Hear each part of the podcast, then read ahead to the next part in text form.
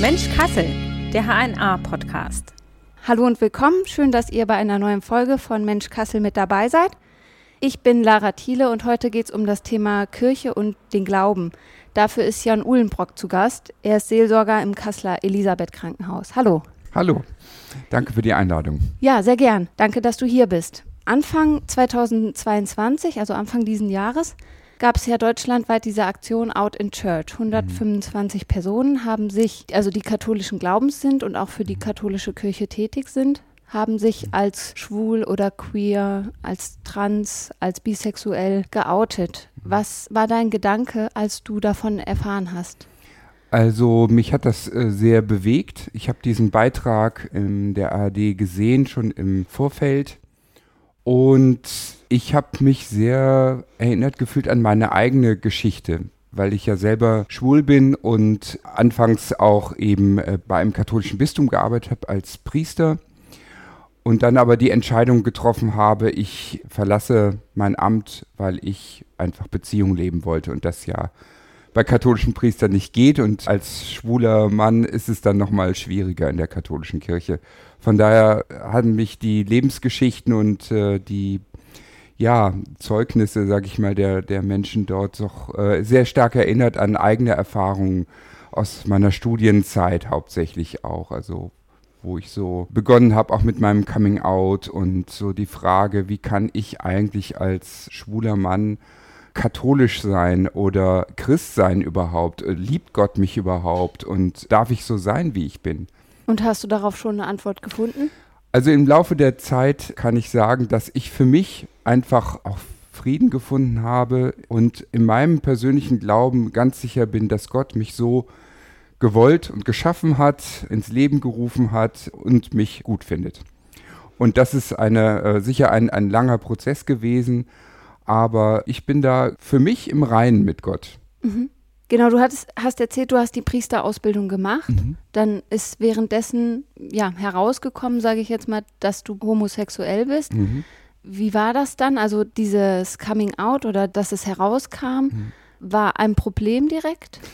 Es war schon ein gewisses Problem. Also erstmal habe ich schon als Jugendlicher gemerkt, okay, ich glaube, ich bin mehr an Männern interessiert. Und äh, weil ich aber Priester werden wollte, äh, war das so ein bisschen im Hintergrund. Also es war eigentlich jetzt nicht so, dass ich Priester werden wollte, weil ich schwul war, um da der Ehe zu entgehen, sondern eher, dass ich das so, dass ich das gespürt habe, aber dass das unabhängig von meinem Priester, meiner Priesterberufung war.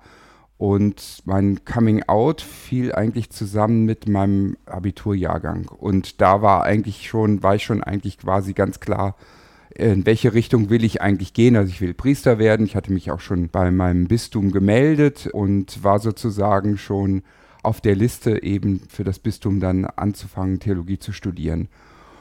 Und dann stellte ich aber eben fest, okay, jetzt habe ich mich verliebt und da äh, gibt es jemanden und ich finde das ganz toll. Und irgendwie ist es aber auch, fühlt es sich komisch an, weil eigentlich darf es ja nicht sein, laut äh, der Kirche. Und ich glaube auch, dass meine Eltern nicht wirklich froh waren. Die haben natürlich immer sich nicht so dazu geäußert, weil sie gedacht haben, ja, der wird Priester und haben es auch einfach wahrscheinlich verdrängt. Also von daher fiel das mit meinem Abitur dann zusammen, dass ich äh, jemanden kennenlernte und äh, mich verknallt habe und das irgendwie mein ganzes Leben umgekrempelt hat eigentlich. Mhm. Auch meine Sichtweise von Gott, weil so diese Erfahrung von Liebe, ja, auch letztendlich mir gezeigt hat, also Gott ist Liebe und ich kann lieben, er liebt mich und es gibt Menschen, die mich lieben, auch nochmal auf eine andere Weise als meine Eltern zum Beispiel. Mhm. Genau. Und ähm, dann. Ähm, also vor dieser Entscheidung steht ja auch jeder, der Priester werden möchte. Genau. Weil egal, ob man homosexuell oder heterosexuell ist, ich muss ja immer mich, äh, ja, also für das Zölibat genau. entscheiden. Genau. Das ist genau, also die Spielregeln waren klar, ja. sag ich mal so. Ich ahnte auch schon, das wird schwierig werden, aber habe immer so gedacht, okay, wenn du jetzt mit dem Studium beginnst, dann wird das anders. In den Ferien vor meinem Studienbeginn ist diese erste sag ich mal, Liebesbeziehung leider zu Ende gegangen mhm. und äh, das hat mich dann auch nochmal ziemlich beschäftigt. Aber ich habe dann gedacht, okay, jetzt musst du dich irgendwie zusammenreißen auch und konzentrierst dich auf deinen Priesterberuf und alles wird anders. aber eigentlich wurde gar nichts anders. Es wurde eher anders. Also es, wurde, es ging erst richtig los sozusagen. Mhm. Es ist natürlich schwierig gewesen, weil ich wusste, es darf nicht sein. Auch schon im Studium als Priesteramtskandidat darf man überhaupt keine sexuellen Erfahrungen sozusagen machen. Aber ja, ich habe halt einfach gemerkt, okay, äh, ich bin scheinbar schwul und irgendwie beschäftigt mich das. Und habe dann sehr schnell im Priesterseminar eben andere kennengelernt, die schwul waren und sich mir gegenüber in einem persönlichen Gespräch geoutet haben. Und erst habe ich da so mich nicht so getraut, aber dann irgendwie dachte ich, ja, es ist ja halt so. Was soll ich das verbergen? Aber es war einfach schwierig. Also es durfte nie offen sein, es war immer geheim und man kannte sich einfach irgendwie, ich glaube einfach, man hat auch so ein Gaydar einfach und merkt einfach auch, wer eventuell schwul sein könnte. Dann ging das Studium los und damit auch die Auseinandersetzung nochmal mit dem Thema, darf ich so sein, will ich so sein, wie kann das eigentlich gehen, Priester sein und schwul zu sein, ne? auch wenn man sich jetzt nicht sexuell äh, irgendwie ausleben kann, kann überhaupt ein Coming Out so funktionieren. Du hast ja dann auch erstmal in dem Beruf gearbeitet. Genau. Und dann irgendwann wurde es auch bei der Kirche bekannt, dass du homosexuell bist. Genau. Ich habe dann gelesen, dass du dann nicht mehr in der Jugendarbeit tätig sein durftest. Solltest. Solltest. Also das war so, okay. dass, also es kam schon sehr früh raus. Also in den ersten zwei Studienjahren mhm. hat man mich geoutet. Und dann ging sozusagen diese ganze Maschinerie los, äh, dass also die Vorgesetzten dann mit mir darüber sprechen wollten und mhm. wissen wollten, ist das so? Und ähm, das war halt auch ja nicht ungefährlich, weil letztendlich hätten sie mich auch sofort rausschmeißen können. In anderen Bistum hätte man da ganz kurzen Prozess gemacht und dann wäre ich raus gewesen, bevor ich überhaupt Priester geworden wäre. Aber mein Bischof fuhr damals eine andere Linie, der sagte schon, also okay, Sie müssen zölibatär leben, das wissen Sie, aber mir ist es egal, ob Sie schwul oder äh, heterosexuell sind und ähm, aber am Anfang im ersten Gespräch sagte ja, also die Jugendarbeit, da kann ich sie jetzt nicht tun so. Und dann habe ich gesagt, wieso? Was hat das ja, damit zu tun? Das habe ich mich nämlich auch gefragt, ja. weil es ist ja diese unfassbare Gleichsetzung genau. von Pädophilie Richtig. und Homosexualität das herrscht ja. einfach, glaube ich, auch immer noch teilweise, würde ich sagen, in den Köpfen mancher Menschen, dass man das zusammenbringt. Und ich meine, die Missbrauchsgeschichte ist ja gerade eh hier in Deutschland sehr äh, hoch gekocht und eine ganz furchtbare, unsägliche Geschichte. Aber da bringen auch immer wieder, gerade die konservativen Kräfte, immer das zusammen miteinander. Das ist natürlich völliger Quatsch, finde ich. Ja, absolut. Ich frage mich dann mhm. auch, Priester oder Personen in der Kirche, wurden wieder eingesetzt, bei denen Missbrauchsfälle mhm. bekannt waren und jemand, der ganz neu in das Amt kommt und mhm dann wegen seiner sexuellen Orientierung darf er dann nicht in der Jugendarbeit tätig ja. sein. Das ist also schon hat sich Gott sei Dank nicht verstehen. Ja, also es hat sich Gott sei Dank da nicht bewahrheitet. Ich war dann auch wirklich, also Kapläne als junger Priester ist man immer eigentlich automatisch, weil man jung ist, in der Jugendarbeit drin. Und also ich habe dann auch Jugendfahrten gemacht, Zeltlager und arme Landfahrten und also da war das dann gar kein Problem mehr. Ne? Aber ja, es ist eine, un, äh, eine ganz komische Sichtweise, dass man das so zusammenbringen wollte oder tat einfach auch. Mhm. Und du hast dann, bist dann irgendwann aus dem Priesteramt ausgestiegen. Genau. Wie kam es dazu? Also ich habe dann 2003 meinen jetzigen Mann kennengelernt und ja, wir hatten dann einfach eine Zeit, wo wir schon zusammen waren und bis für mich dann irgendwie auch klar war, okay, ich wage den Schritt jetzt, weil ich merke, es funktioniert nicht, es geht nicht, es passt nicht zusammen für mich persönlich. Also so ein Geheimleben in einer Beziehung zu leben. Und für meinen Partner war das damals auch schon recht klar, dass also das nicht auf ewig so sein könnte. Eine Beziehung kann ja nur funktionieren, auch wenn man sie offen leben kann. Auch. Also hast du auch gar nicht richtig in Erwägung gezogen, das Nein. geheim zu halten. Nein, also ich war da auch immer äh, relativ offen, würde ich sagen, im Freundeskreis. Gut, meine guten Freunde wussten, dass ich schwul war, die wussten dann auch eben um diese Beziehung, haben das auch unterstützt, muss ich sagen, viele. Dann habe ich aber gemerkt, ich kann das so nicht mehr leben, ich muss jetzt eine Entscheidung treffen und habe dann bin dann zum Bischof gegangen, habe gesagt, ich gehe, weil ich Beziehung leben möchte. Ich möchte wissen, wie das ist. Du bist inzwischen auch verheiratet? Genau, wir sind standesamtlich, aber nicht genau. kirchlich. Ja, genau. Leider, das geht ja leider noch nicht. Äh, Und macht dich das traurig, dass du vor der Kirche, an die du ja glaubst, ja. für die du auch arbeitest? Ja, also das war schon auch so als wir dann uns verpartnert haben in mhm. 2013 schon auch die Frage, wie machen wir das? Mir war es einerseits zwar schon wichtig, ich habe aber auch gedacht, ich will jetzt nicht, dass einer von meinen Priesterfreunden Ärger bekommt, wenn er jetzt sagen würde, okay, ich traue euch oder ich segne euch. Trauung wäre ja gar nicht dran zu denken, aber eine Segnung, das hätte ich mir schon gewünscht oder hätten wir uns gewünscht auch. Letztendlich hat dann ein äh, guter Freund unsere Ringe gesegnet, so okay. in, heimlich sozusagen. Das war uns wichtig und äh, auf unserer Hochzeitsfeier, äh, da gab es auch Freunde aus dem kirchlichen Umfeld, die dann so einen kleinen, ja, gute Wünsche, Segenswünsche uns übermittelt haben. das war so eine Art ja, Feier, aber eben nicht in der Kirche und nicht eben mit einer offiziellen Segnung in dem Sinne. Also irgendwie einen Weg gefunden. Genau. Für uns war das dann so okay und äh, vor einigen Jahren ist dann in Fellmar, in der Gemeinde, wo ich ehrenamtlich tätig bin, gab es einen Priester, der da sehr offen war und mit der Gemeindereferentin zusammen Valentinstagsgottesdienste gestaltet hat, wo eben auch er explizit uns auch eingeladen hat zur Segnung. Mhm. Also ein Gottesdienst für Liebende, wo auch Liebende sich eben vom Priester eben segnen lassen konnte. Das war schon sehr aufregend. Also da war ich echt super aufgeregt, mhm. als wir dann nach vorne gegangen sind und ich überlegt habe, oh Gott, was passiert jetzt? Ne? Steht jetzt jemand auf, äh, schreit hier gleich einer rum, mhm. aber es passierte gar nichts. Und das war irgendwie ein total schönes Gefühl, äh, zu wissen, okay, in unserer Gemeinde scheint das zu gehen. Aber es wäre, also Eigentlich wenn der Vatikan erlaubt. das mitbekommen genau. würde, wäre das nicht ja, erlaubt. Ist nicht erlaubt, genau. Also da war der Priester auch sehr mutig oder auch die Gemeindereferentin äh, oder unsere Gemeinde überhaupt in Felmer ist sehr offen in dem Punkt. Also so erlebe ich sie jedenfalls. Ich, also für mich ist das so schwer verständlich, dass mhm. zwei Menschen, die sich lieben, also eigentlich die Liebe ja ein Grundgedanke auch des christlichen Glaubens mhm. und Nächstenliebe, ja, das, was die Kirche ausmacht mhm. irgendwie im, im Kern, dass das zwischen manchen dann erlaubt sein darf und zwischen anderen nicht. Ja, das hängt mit der Theologie zusammen, mit dem Menschenbild. Also, dass die Kirche einfach ein sehr enges Menschenbild hat, eben das ganz klar ist. Also, es gibt nur den heterosexuellen Menschen, der eben auch eine Beziehung eingehen darf, eine Ehe eingehen darf. Da geht es um Kinderzeugen. Das ist auch ein ganz wichtiger Punkt im Ehesakrament. Und alles, was sozusagen damit nicht so ganz zu tun hat, also sprich auch eben eine homosexuelle äh, Lebensgemeinschaft, ist dann wieder natürlich oder der Akt an sich ist sündhaft. Also der sexuelle Akt ist sündhaft und äh, da steht im Katechismus eben auch, ist das auch verankert.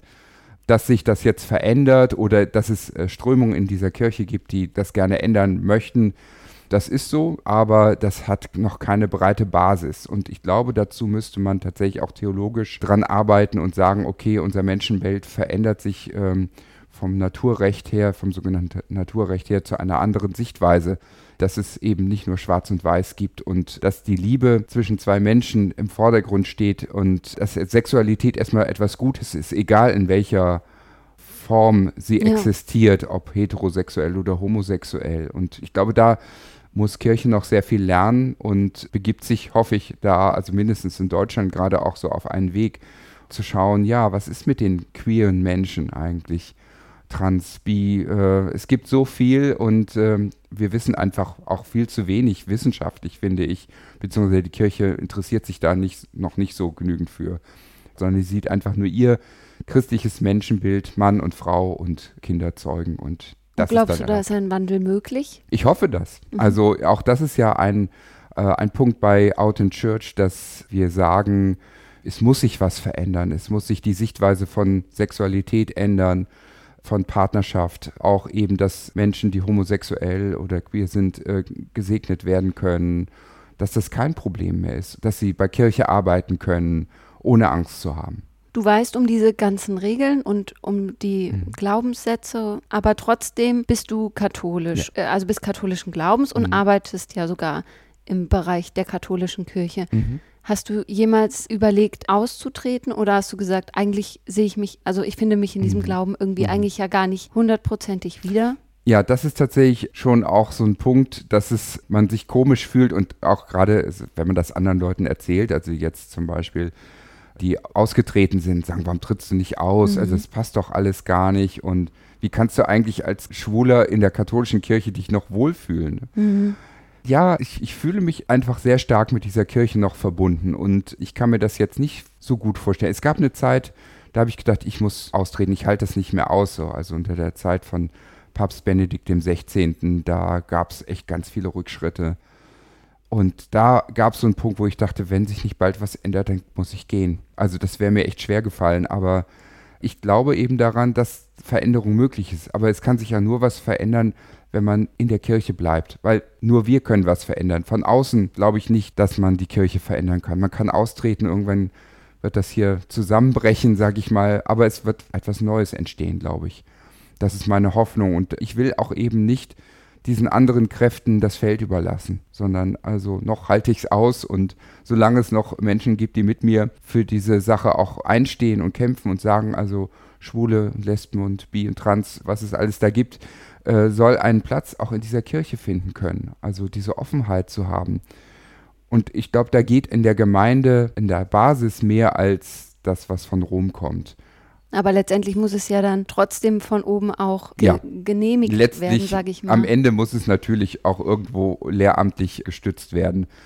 Aber deine Überzeugung ist, du willst es von innen heraus Ja. auch verändern, damit Genau. es, also du hast die Kirche noch nicht aufgegeben, sage ich mal. nein, nein, nein, genau. Sonst hätte ich mich jetzt auch nicht entschieden, noch äh, im kirchlichen Bereich zu arbeiten. Also dadurch, dass ich jetzt ja als Krankenhausseelsorger im Elisabeth-Krankenhaus tätig bin, bin ich ja im kirchlichen Dienst, wenn auch nicht im Bistumsdienst, aber doch eben bei diesem Ordensträger angestellt, der da eben sehr offen ist. Also das äh, hat mich auch sehr gefreut, dass sie mich tatsächlich dann auch genommen haben und gesagt haben, ja, uns ist das egal und äh, kannst bei uns gerne als Seelsorger anfangen. Und äh, inzwischen hat unser Verbund sich auch da positiv zu geäußert und auch richtig, also offiziell, sich auch hinter die Aktion Out in Church gestellt. Das finde ich schon toll. Mhm. Das heißt, du bist beruflich glücklich, wo ja, du jetzt bist. sehr, sehr. Mhm. Also ich mag äh, unser Krankenhaus sehr, fühle mich da sehr wohl, mag die Menschen, sehr viele ähm, engagierte äh, Ärzte, Pflegende in den ganzen Bereichen, die so ein Krankenhaus braucht. Und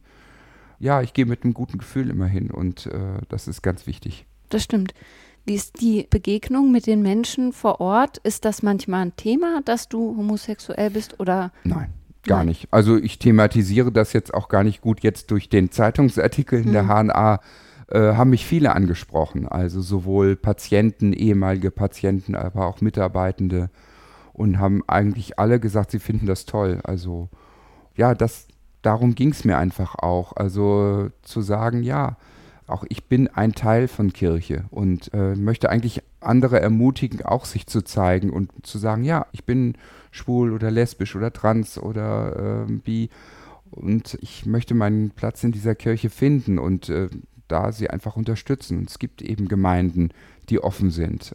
Da gibt es natürlich auch, klar, Leute, die das nicht alle gut finden, aber die Mehrheit, würde ich behaupten, steht dahinter, sonst würden wir es auch nicht machen. Also Ja. es wird jetzt auch wieder einen Gottesdienst geben im Mai äh, in Fellmar, wo wir eben äh, diese Segen für alle Aktion vom letzten Jahr wiederholen und sagen, ja, also alle sind eingeladen, sich segnen zu lassen, die sich lieben. Einfach zu ermutigen. Wir waren letztes Jahr die einzige Gemeinde im Bistum. Ich weiß nicht, ob wir dieses Jahr auch wieder die einzige Gemeinde sind, aber äh, ich finde das mutig und toll, dass die Gemeinde das trägt. Hm, vielleicht Genau. kommen ja noch ein paar hinzu. Ja, das äh, hoffe ich sehr. Du hattest am Anfang schon die Doku angesprochen, die lief in der Mhm. ARD, äh, wie Gott uns schuf, Mhm. hieß die. Mhm. Ich habe die auch gesehen und da, also da wurde erwähnt, dass teilweise Leute aus ihrem Dienst entlassen wurden, weil Mhm. sie homosexuell sind. Mhm. Dann gibt es aber ja diese Missbrauchsfälle, die wir, über die wir auch schon kurz Mhm. gesprochen haben.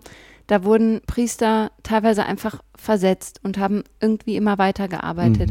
Mhm. Und jemand, der homosexuell ist und niemandem Schmerzen zufügt, Mhm. der muss gehen. Ja. Ich, also ich komme sehr schwer mit dieser Doppelmoral irgendwie zurecht. Ja, das Wie geht's dir? geht es mir genauso eigentlich. Ich kriege das auch nicht zusammen und ähm, das ist, ist eben auch in Out in Church ein wichtiges Thema. Einfach, dass das aufhört.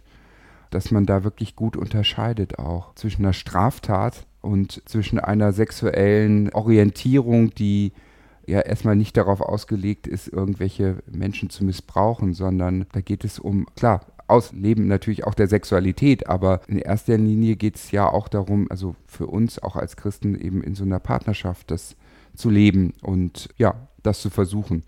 Ja, ich meine, ein Gebot heißt ja auch, du sollst nicht lügen. Und wenn Genau. ich mich immer selbst belüge oder die anderen auch Mm. belüge, was Das- mich angeht Mm. und meine Persönlichkeit. Hm. Ich meine, die- Kirche schafft ja einen, einen Raum eben, äh, der dazu zwingt, nicht offen zu sein Mhm. auch. Ne? Wenn man offen damit umgehen könnte, wenn ich hätte damals offen damit umgehen können, äh, wäre sicher manches auch vielleicht nochmal ein bisschen anders gelaufen. Aber eben, man durfte sich eigentlich nicht outen. Also es wurde einem wirklich verboten. Mhm. Also ich erinnere mich an eine Begegnung mit meinem Rektor äh, des Priesterseminars, der ganz klar gesagt hat vor meiner Weihe, Sie dürfen niemandem sagen, dass Sie schwul sind. Und das ist schon auch irgendwie heftig. Ich meine, ich, ich äh, bin jetzt keiner, der mit einer Regenbogenfahne irgendwie umgehängt umherläuft, aber wenn mich jemand danach fragt oder so, dann natürlich spreche ich darüber. Und wenn jemand fragt, äh, ob ich in einer Beziehung bin, dann werde ich auch sagen, ja, ich bin mit einem Mann in, einer Bezie in einer Beziehung, bin verheiratet. Hast du da mal negative Erfahrungen gemacht, also Anfeindung oder Diskriminierung, dass es da schwierig wurde für dich? Wenig. Also Gott sei Dank wenig, muss ich sagen. Es gab mal eine äh, Begebenheit vor einigen Jahren nach unserer Hochzeit, wo meinem Mann die Kommunion verweigert wurde in seiner eigenen Heimatgemeinde. Und das war schon heftig. Aber da habe ich mich dann auch sehr für eingesetzt, dass das, also dass da was passiert. Und äh, wir hatten Gott sei Dank das Bistum, das sich auch da positioniert hat und dann für uns gesprochen hat eigentlich auch. Und das Was bedeutet das, die Kommunion also das verweigern? Abendmahl nicht empfangen zu Ah, dürfen, okay. weil man eben in einer schwulen Beziehung lebt oder eben verheiratet ist. Ja, das kam auch alles sehr überraschend damals und äh, war einfach nicht okay. Aber das hat sich dann Gott sei Dank zum Positiven gewendet und gut, letztes Jahr gab es mal bei uns in der Gemeinde auch äh, eine Situation, dass äh, wir hatten so eine Regenbogenfahne auch äh, gehisst, Mhm. äh, damals auch als Zeichen und äh, die verschwand dann zweimal.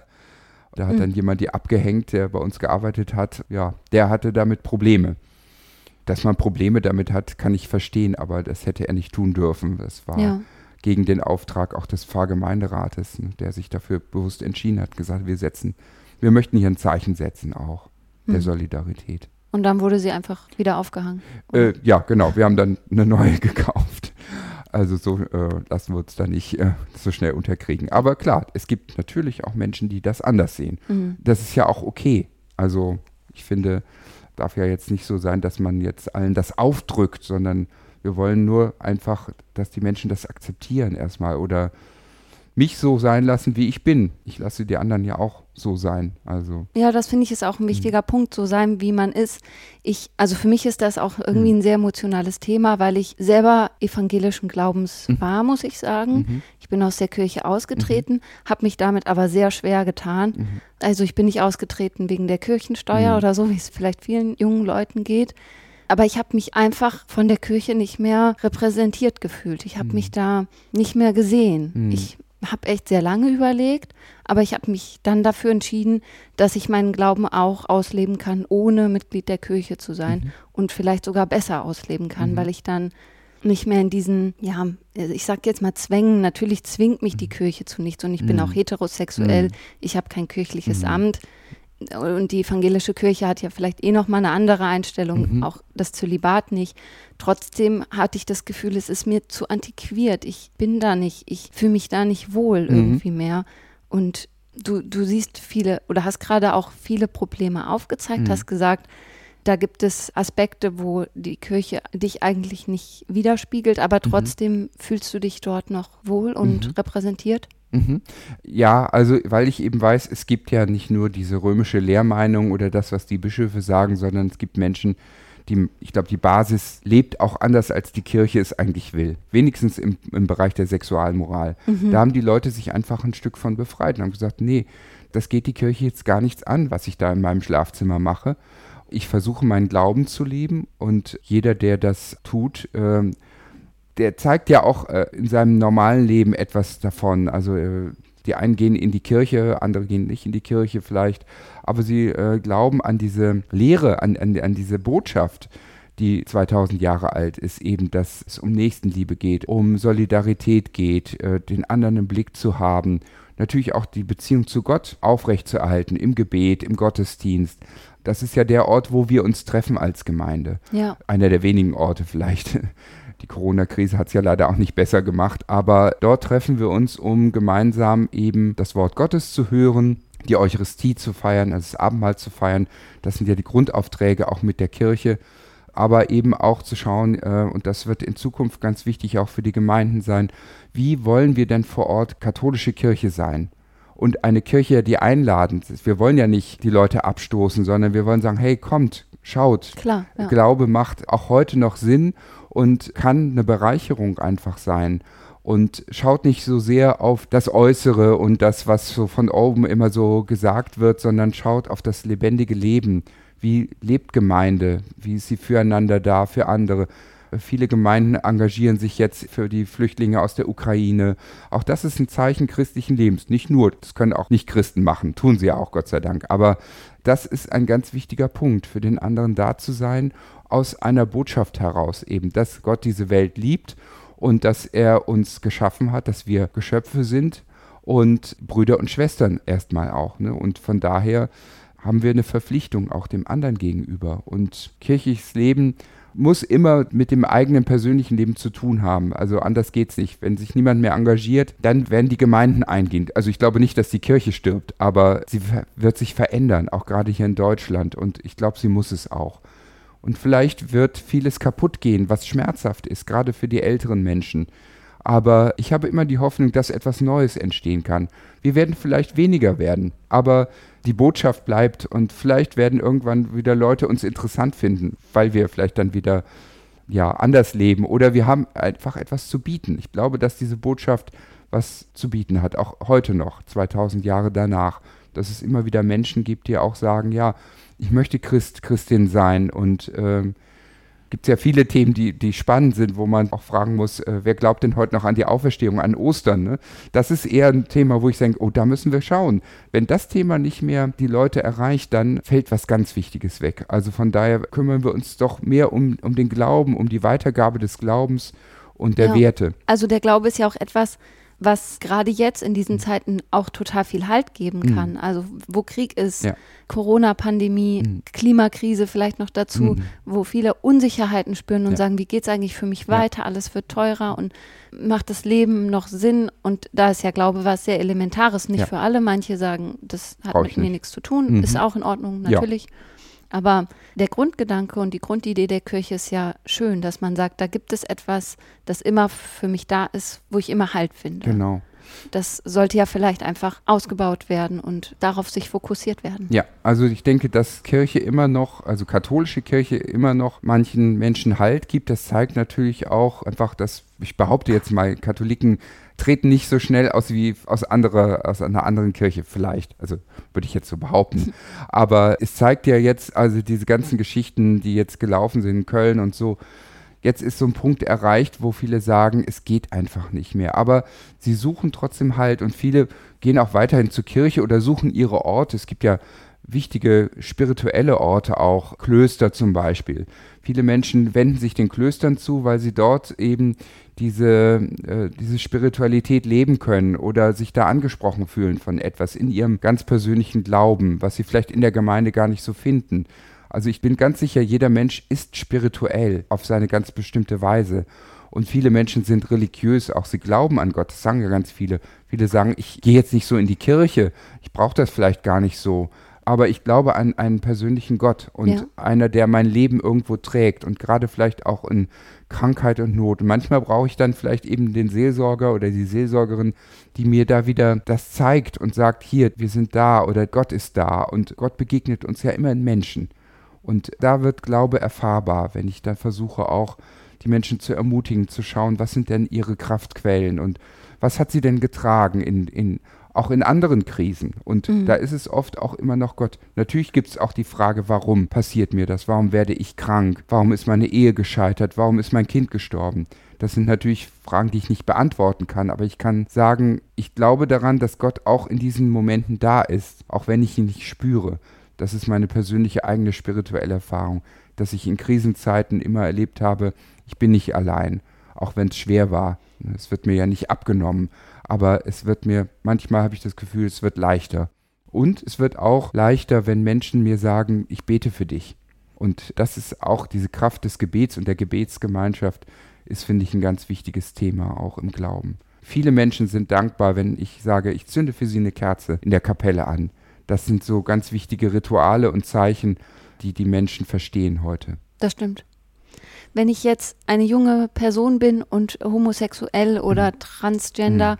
und in der Kirche mich auch wiederfinde, auch mhm. katholischen Glaubens mhm. bin und da vielleicht auch arbeiten möchte, aber jetzt gar nicht so genau weiß, darf ich das, kann ich das, mhm. sollte ich das tun? Hast du mhm. da vielleicht drei Tipps für solche Leute, was sie, wie sie das angehen könnten oder also, ob sie überhaupt das machen sollten? Also ich sag mal so, natürlich Out in Church ist ja das total wichtig, dass sich was, was verändert und dass Menschen auch im Raum von Kirche arbeiten können. Also ich glaube, das eine ist, äh, dass man sich vielleicht erstmal eine Gemeinde sucht. Also wenn ich kirchlich arbeiten will, brauche ich einfach eine Gemeinde ja. auch. Also das, ich kann das, glaube ich, nicht trennen. Äh, das andere ist, vielleicht einen Seelsorger zu finden, wo ich mich anvertrauen kann auch und wo ich vielleicht weiß, okay, der, der sieht das vielleicht auch so wie ich oder eben Out in Church anzusprechen, denen zu schreiben. Da gibt es ja eine Webseite, äh, sich zu melden und sagen, hier, äh, was mache ich jetzt? Oder ich habe Probleme, weil ich schwul, lesbisch oder trans bin und äh, arbeite vielleicht schon im Raum der Kirche.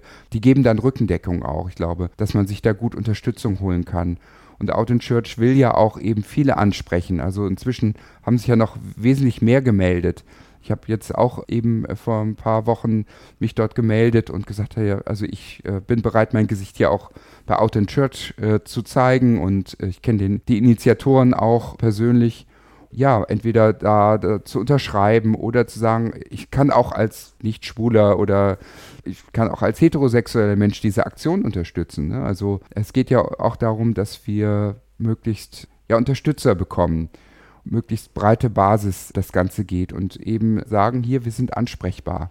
Also einfach Verbündete suchen. Genau, Verbündete suchen, genau. Und wir finden immer Orte, denke ich, wo eben die Menschen willkommen sind. Man muss nur ein bisschen suchen, manchmal. Mhm. Hängt ja auch äh, wirklich ab, ob man in der Stadt ist, zum Beispiel, wo es einfacher ist als auf dem Land das ist schon ein Aspekt, dass es ja. jetzt hier in Kassel vielleicht einfacher ist als irgendwo. Ja, glaube ich schon. Dorf. Ich glaube, weil die Anonymität natürlich auch größer ist als auf so einem Dorf und äh, aber es gibt viele Möglichkeiten sicher und äh, man kann sich also auch gerne mit mir in Kontakt setzen, wenn man irgendwie noch Fragen hat oder so. Ja, das ist doch gut. Ja. Guter Tipp zum Schluss. Ja, vielen Dank, dass du heute da warst und so offen warst. Gerne. Alles berichtet hast. Mhm. Und wenn euch diese Folge gefallen hat, dann hört euch gern auch die anderen an. Schaut auch mal in die Show Notes, da haben wir auch unseren neuen Podcast-Newsletter verlinkt und natürlich Out in Church. Dann danke fürs Hören und bis bald.